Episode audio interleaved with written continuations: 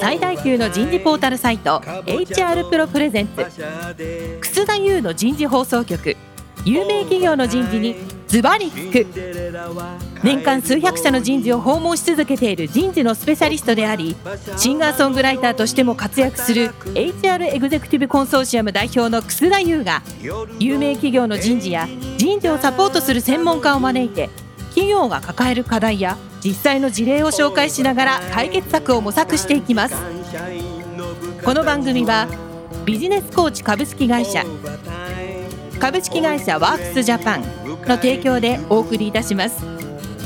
管理職の僕があとはやるから。楠田優の人事放送局有名企業の人事にズバリ聞くパーソナリティの楠田優です今日は先週からお送りしているテーマ、ワークエンゲージメントを高める企業価値。今日は第2回ということで、今なぜワークエンゲージメントを高める必要性があるのかをお伺いしたいと思います。早速ゲストの方をご紹介いたしましょう。シスコシステムズ合同会社業務執行役員人事部長の宮川愛さんです。宮川さん、今週もどうぞよろしくお願いします。よろしくお願いいたします。続きまして、ビジネスコーチ株式会社パートナー101研修講師の川島由紀子さんです。川島さん、今週もどうぞよろしくお願いします。よろしくお願いいたします。早速ですが、川島さん。はい。なぜ今ワークエンゲージメントっていう言葉がこう必要になってきたのかな？はい。最近本当にこのワークエンゲージメント、私もいろいろ企業さんから伺うようになってるんですけれども、特にこのコロナで、昔から言われているあの、文化という言葉、あの、ご存知の方？先が見えないってやつね。はい、VUCA と書いてブーカですね。あのブーカの時代がまさにこう、拍車がかかってきてですね、企業自体もどちらにこう、社員をこう導いていったらいいかもわからなくなってきてるっていう状況でですね、いかにこの社員と同じ方向を向いて、こう、一体化してですよね、進んでいくかという、やっぱりそこは非常にま強いニーズというか、まあ、そこが非常に大事になってきているなというふうに感じています。で特に最近管理職の方向けの研修で、もう作業だけを自分はしていたのではまずいと、ようやくこう気づいてきてですね、えー、何のために自分はするのかとか、えー、これをすることはチームにとってどんな好影響があるんだろうとか、どんな未来があるんだろうみたいなことを、いよいよ自分たちがこう主体的に考えていかなきゃいけないなと、こういうことをですね、気づき始めてるところがですね、ポコポコ増えてきてるなという印象がありますね。うん。はい、だからやっぱりもう通勤電車乗らないので、うん、日本の東京で勤めてると往復180分ぐらい電車乗る人結構増えてきてるので、はい、家にいるとそういうの乗らないから、そういうことをこう頭でよぎる時間が増えてるんだろうね。うん、あ宮川さんは個人的にはどうしてこのワークエンゲージメントっていうものが今、こう世界中で話題になってるんだと思いますか？まあ、まず企業という観点からは、今まさにおっしゃられたそのブーカの時代にある中で、社員についてもものすごくやっぱり選択肢というのが広がってるんですよね。やはり終身雇用というのはすでに崩壊をしている中で、企業としてはいろいろなものがものすごい勢いで変わっていく。じゃあ企業の命題って何かというと、いち早く新しいものを市場に届けていく。じゃあそのために何が必要かというと、今までの階層型の組織ではなくて、もういろいろな人がもう現場レベルでつながって、まあ時に社内外の人たちとつながって、新しいものを市場にどう早く届けていくのか。で、そういう世界の中で、やはりその作業をする際にですね、やはり一人一人がエンゲージをしてるかどうかって、ものすごくその結果に対してのコミットメントだったりとか、あの、その結果そのものに影響を与えてくる。そして、まあ、社員が優秀な人材をリテンションするというのを考えたときにですね、今のその人生100年時代と言われる時代の中、終身雇用が崩壊をしていると、やはり真っ先に自分の会社を出てってしまう人って最も優秀な人材。じゃあその人材、優秀な人材がどうしてその会社にいようと思うか。っていうと、やはりその会社が与えてくれる経験であったり、体験、まあ、あとはその会社の向かおうとしている方向性っていうのが、自分の向かいたい方向性とベクトルが合ってるということ、まさにこれがワークエンゲージメントだと思うんですね。なので、そういった観点で、やはり会社としても、あの、すごく重要ですと。で、まあ、三つ目、あの、コロナという、うんその特殊な環境というのを考えると、うん今ってもう、この時代、あの、ワークライフバランスって神話だと思うんですね。ワークライフ。バランスは神話。はい。あの、うん存在しないと思うんです。うんで、何かっていうと、ワークライフインテグレーションとか、インテグレーション。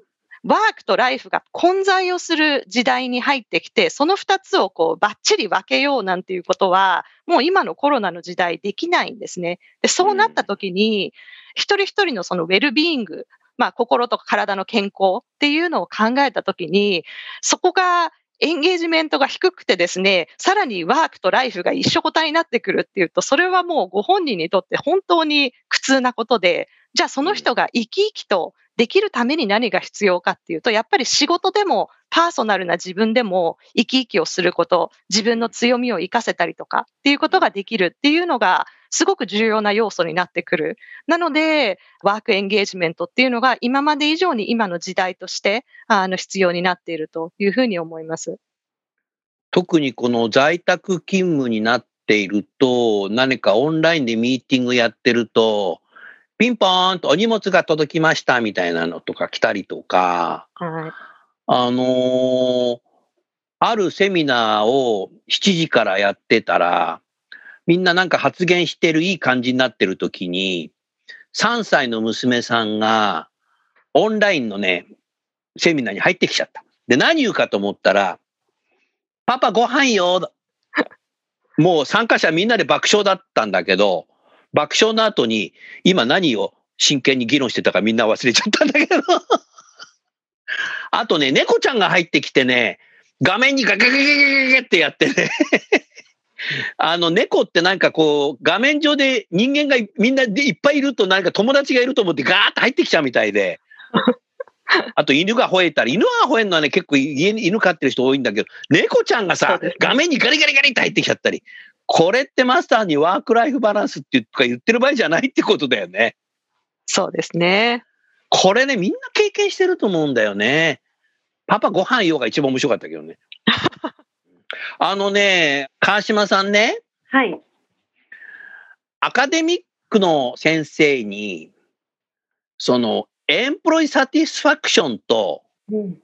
従業員満足度、 employee experience と何が違うんだって言ったらね、明確に答えてくれたんですよ。で、従業員満足度調査っていうのは、かつては労働組合がよくやってたんですよね。うん。経営に突きつける意味も含めて。はい。で、いつの間にかこう人事でもね、えーこうやるようになったんだけども、そういうサーベイをしたときに、低い部分をゼロに持っていくために制度を作ったりするのがエンプロイサティスファクションの考え方で、うん。総じて言えば集団的な管理の手法だったっつってた。うん。うん。なるほど。へこんでるところをゼロに持っていく。うん。エンゲージメントは、それぞれやっぱテクノロジーを使ってできるので、誰が低いんだとう。んその彼が低いところどうやったらもっとこう上がっていくんだっていうことを、個にフォーカスできるようになったっつってた。うん。そうなんですね。だからそ、HR テクノロジーを使うことによって、一人一人のデータが取れるので。パルスサーベイもその一つかもしれない。そういうことがこう今できるようになったので、集団管理から個に管理していくんであれば、うん。従業員満足度調査で満足してるみたいなことで満足してるだけの人事じゃダメだ。そういうことだっつってた。わかりやすいね、これいね。やー、わかりやすいですね。なんかあの。だからなんかないとじゃあ制度作るかみたいな。うん。それでなんか OK だった人事の仕事の時代って多分長い間続いてたんだろうね。うん。そうです、でもそれを。本当に利用してるかどうかはわからない。うん。うん。うん。その不満だった人たちが使ってるかどうかもわかんない。制度作ったらもうおしまいみたいな。うん。うん。集団的な管理だからそれでいいだろうみたいな。うん。そこだっていうふうにね、おっしゃってくれて、おお、うんなるほどなーっていうふうに思ったね。うん。多分、だから諸説あるのかもしれないけど、その解説が一番腹に落ちた。うん。確かに。わかりやすいですね。わかりやすいね。うん。うん、宮川さんどう？今の話。あの、まさに私もそうだなと思っていて、あの、お、あなたもアカデミックの世界に行けるよ。あの、こういう話をするときに、私の中でいつも出てくるのが、あの、ハーズバーグのハーズバッグの。二要因理論うん、知ってる知ってる。うん。で、まあ、あの、ハーズバーグ自体は1950、60年代の心理学者ですけれども、あの、僕が生まれた頃の学者です。やっぱりここで言う衛生要因と、まあ、動機づけ要因。で、こうね、動機づけされるかどうかって、その一本の軸の中にあって、多ければ多いほど動機づけされて、低ければ低いほどやる気が下がるっていうことではなくて、全く二つ別の要因があるっていうところで、まさにその衛生要因って、こう、下がるとやる気が落ちるけれども、それが、あの、なくなったからってやる気が上がるわけじゃないという話ですよね。で、まさにその従業員の満足度って、その衛生要因をいかにこうゼロに持ってくるか。で、ただ、その不満足な要因がゼロになったところで、エンゲージメントは上がってこないと、やる気が出るわけじゃないという話ですよね。うんうんうんだからすごくそれがこうね、かなり前の心理学者の理論ですけれども、今の時代にすごく合致してるなっていうのは常々思いますね。いや、その辺のこの心理学の、今から言うともう60年、70年の前の心理学は、やや古典っていう人がいるかもしれないけど、古典っつったってさ、ギリシャ時代じゃないんで、紀元前じゃないので、人類はね、そんなに進化してないよ。シスコシステムズのテクノロジーは進化してても。うん人間の感情だとかそんなものはそんなには進化してないよ。うん。で、い今のにやっぱり合わせて考えるのが、マズローの5段階だと思うんだけど、ん従業員満足度なんていうのは1段階、2段階あたりのことだよな。はい。ねえ、ちゃんとさ、飯が食えるだけの給料払ってよ、みたいなさ。家の家賃払えるぐらいの賃金ちょうだいよ、みたいな。それ第1段階、第2段階じゃない。やっぱりワークエンゲージメントはさ、第5段階の自己実現じゃない。だって子によってみんな違うんじゃない実現の仕方が。おっしゃる通りですね。でしょ？はい。うん。だからそこに来ないとイノベーションも起きないし、この会社で何を実現したいんだと。その実現することが当社のパーパスに合ってるかどうかもマネージャーと議論していけばいいわけですよ。うん。ですよね。いや、おっしゃる通りだと思います。うん。だから日本は1段階、2段階の議論結構多いんだよね。え、なんかマンション買ったんだって？みたいな。え、ローンいつまで？みたいな。マンション買うことが自己実現だったのかもしれない。うん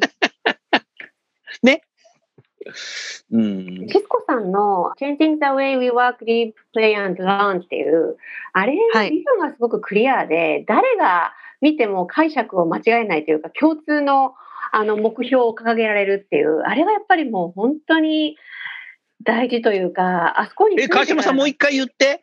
あの、リスナーのためにゆっくり言ってあげて。えっと、変わってないですよね、これ今も。えっ、と、今あんまり言われなくなってはしまったんですけれども、あねあの、まだあります。あります、あります。か？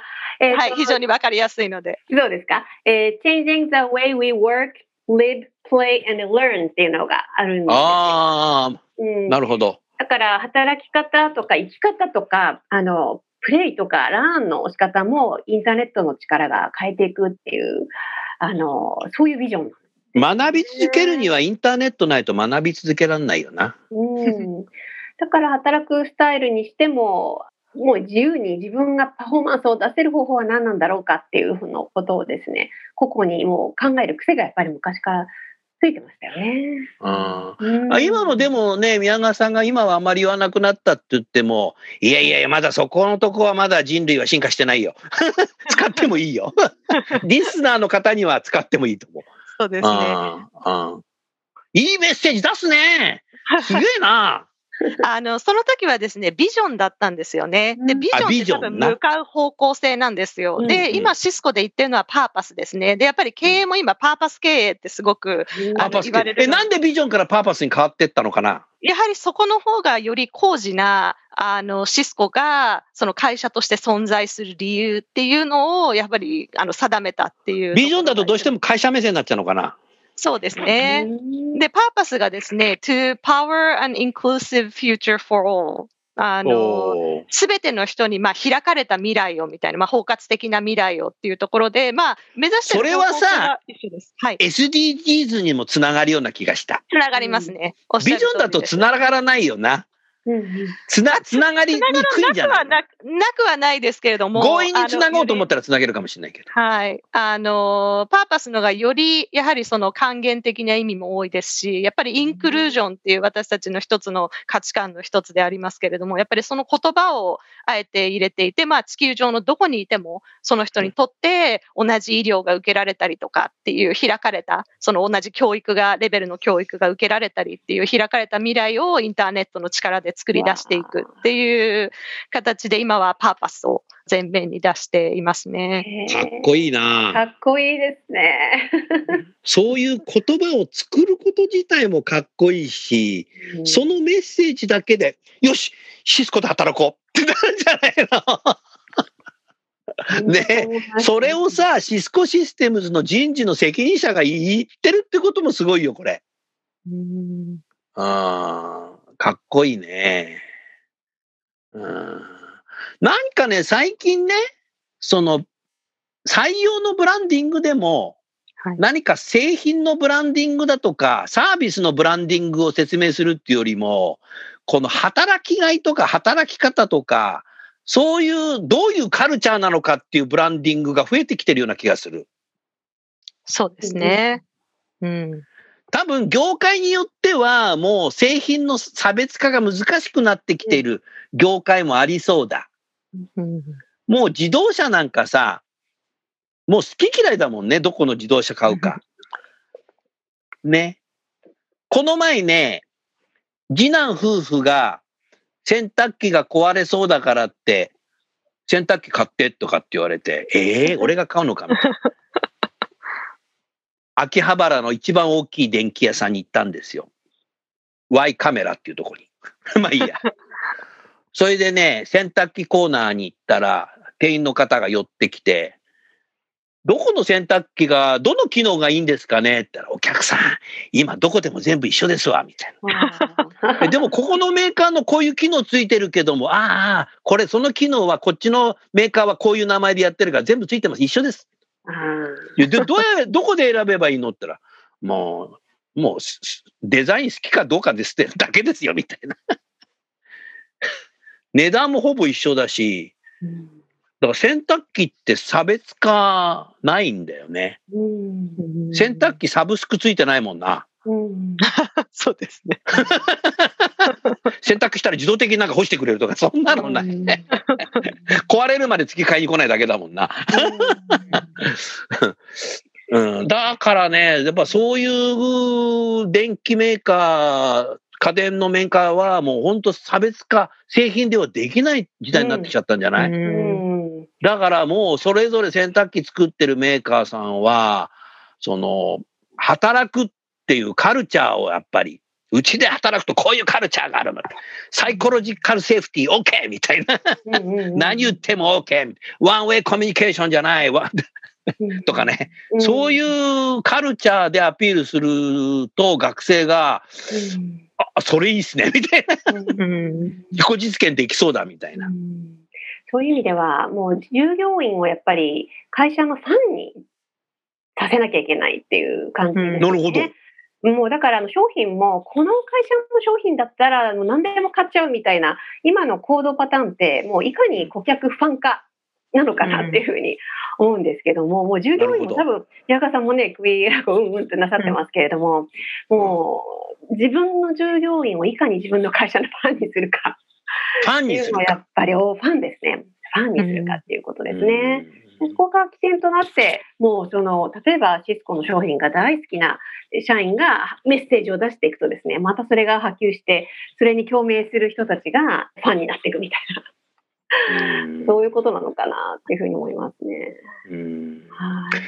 でもね、先週からね、話聞いてて、うん。そのパーパスって本当に重要だなって最近すごく思うように僕もなっていて、それからエンゲージメントが高い会社は、辛くてもさ、うん自分自身でやる気っていうのを喚起できるようになるんじゃないかなと思った。頑張ろうって。なんかビジョンだとさ、まあ会社はそういう方向に行きたいけど、あんまりそっち行きたくねえな、みたいな。辛い時ってそういうの考えがちじゃんビジョンだけだとさ、そっち行きたくないな、みたいな。僕は右折したいな、みたいなとかさ。うんね。それからエンゲージメントがなんか低くてさ、なんかさ、上司に連絡しないと上司から何度も連絡してこないんだって怒られるから、えー、もう今日ネタ表に風邪ひいたことしちゃおうかなとかさ、なんか悪い方にどんどん行っちゃうような気がするんだよね。うんうん。だからなおさらこのテレワークとか増えてくるとさ、同じ職場にないし、目の前に上司部下がいるわけじゃないし、もうだってシスコなんか聞いてるとさ、地球どこにいてもいいじゃんみたいな感じで。ミーティング入れるならみたいな。そんな感じですよね、カルチャーね。まあそうですね。はい。地球が職場みたいな。うん。いや、だから会社の存在価値ってすごくさ、川島さん変わってきたね。そうですね。うん、変わってきてると思いますね。ただ、あの、コロナですごく思うのは、会社のような、ある種コミュニティ、組織みたいなところに所属されている方っていうのは、私のように、まあ、個人でいるものに比べれば、やっぱりすごく、まあ、恵まれてるっていうのは、まあ、そのうん、孤立しない、あの、うんつながっている、何かに所属しているっていうものが、今こういう時期ってすごく実は貴重で、この状況をいかにこうプラスに考えて、企業がこう、社員とですよね、こう一体化できるかっていうのはあるのかなと思いますね。あの、結構ね、コロナでこう、残念ながら孤立感からね、あの、自殺率が上がってるとか、まあそういうニュース女性の自殺率がが上がってっちゃったもんね。うん。だからこういうコミュニティに所属してる、企業に所属してるっていうことはですね、私から言わせると本当にもう大事なことだなっていうふうに思うんですよね。川島さん、僕もはい。どこからも雇用されてないし、誰も雇用されてないか うん。ら、かっこいい言葉で言うと、インデペンデントコントラクターなんだけど、はい。かっこよくない言葉で言うと、うんフリーターだよ。近いです、本当に。え？近い。だって風邪ひいて寝てたらさ、25日給料入んないもん。そうですよね。いや、本当そうですよ。宮川さんね、僕ね、はい14年間風邪ひいてないの。もああ、すごいですね。うそれは14年間目に入った。素晴らしい。ね。で、僕の中学のクラスメート、医者が多いんですよ。ううん大学病院で。うんはいはい。でね、彼らとね、一回イタリアンの店でさ、うん飯食った時あってさ、つい3年ぐらい前。うんで、僕はさ、11年ぐらい風邪ひいてない。だからバカなのかなって言ったらさ、医者がさ、みんな違う大学の医者なのに、合唱するようにね、同じこと言ったんですよ。何か、バカは風邪ひくんじゃなくて、もう、バカは風邪ひいても気がつかないんだって。がっくりきちゃって。もうなんかさ、もう偉い大学のさ、先生なのにさ、そんなこと言うんだぜ。まあ僕だから言ったのかもしれないけど、いやでも、もうね病は気からって言うじゃないですか。気からはい。で、こう、楠田先生っていつも本当にこうエネルギーに溢れていて、うんまさにこうエンゲージメントっていうのが、まあ会社には所属してらっしゃいませんけど、こううんワークエンゲージメントっていうようなものをこう、こう体現されてる方だと思うんですよね。本はい。宮川さん、これ何フィードバックセッション ?360 度サーベイなんかなフィードバックセッション。なのでよく言われるんだ。だよ、よく言われるの。はいはい。須田さんはなんかパッションの塊だとかっつって。いや、だからなんかそこに何かこう、社員のエンゲージメントっていうところも、こう、楠田先生ご本人にこう、ヒントがあるのではないかと、ちょっと思いました。はい。僕を研究して。なぜいつもこう、パッションを常に持たれているかっていう。うんよく言われるんだよね。だから自分は自分のことよくわからないんですよね。うんあの、楠田先生はこう、やっぱりご自身の何かパーパスっていうのはお持ちなんですか？えーっと、やっぱり20代も30代も40代も人事をこう教えてますけど、未来に対して考える力を養うためにやってんの。だからこのラジオもそうじゃない。はい。なんか聞くところによると、すごい人数がね、ラジオ番組聞いてるけど、聞いたことによってやっぱ未来に対して考えるヒントを得るだろうから、うん。未来に対して考えられるものであれば何でもやるみたい。な。うん。うんうんそれはもういろんな人が、人事の人が、こう語ってくれることによってヒントの言葉がいっぱいあるから、だからみみんなメモしてるんだろうけど、試験するわけじゃない、試験するわけじゃないのに。だからそこが僕の生きがいになってる価値観なのかなと思ってますかね。うんそれからやっぱ素朴にね、こうひ引き出しちゃうんだよね、いろんな人に。うん。これってこういうことなんじゃないのみたいなとかさ。うんうんうん、まあそこなんじゃないかな。うん。いや、でもワークエンゲージメント一夜にしてはこれ高めらんないね。シスコシステムズさんは何年ぐらいかかってここまで来たの？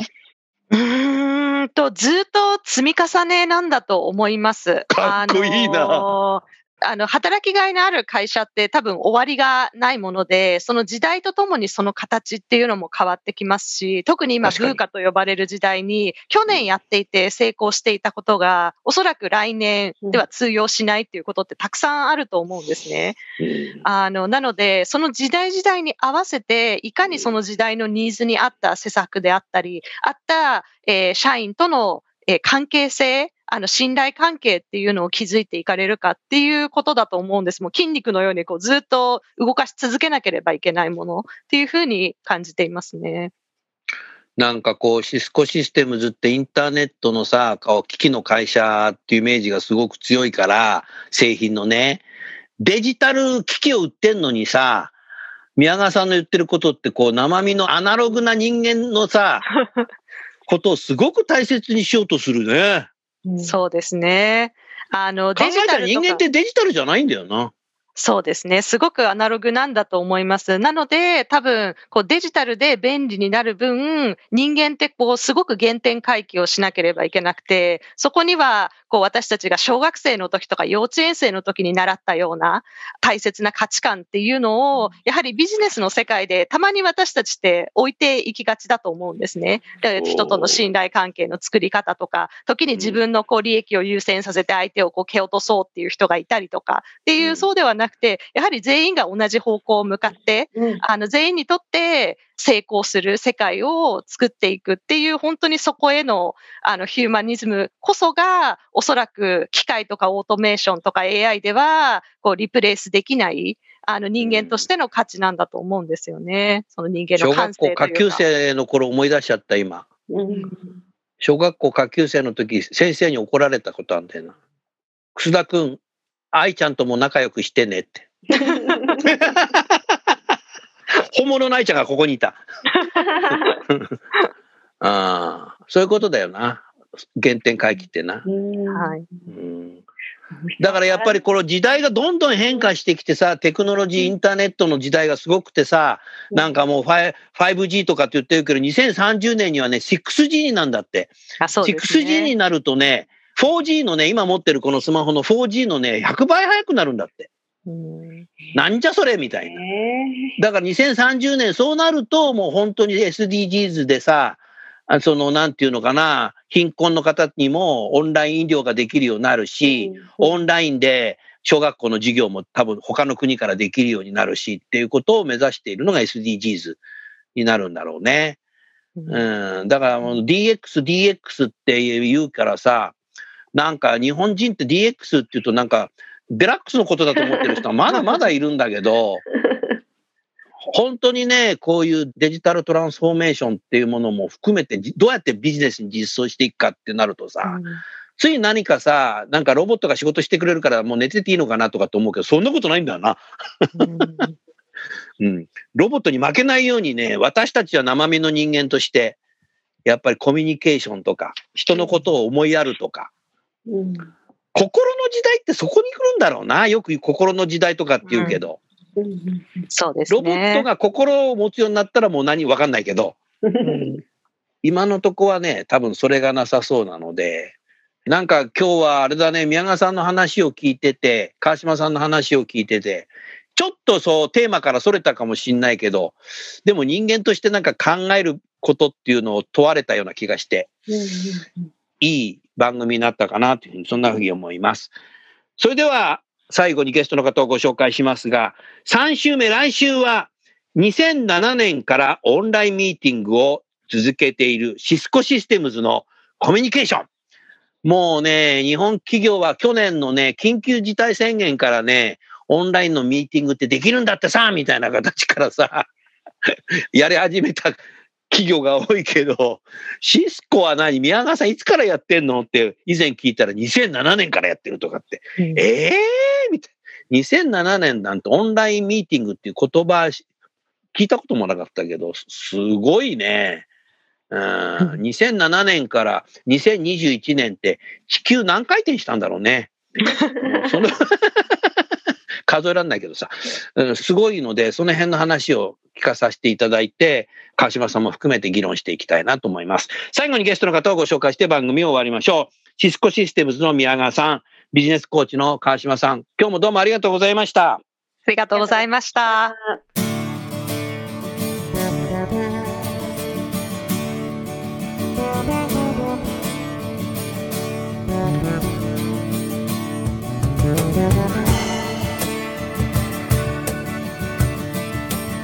今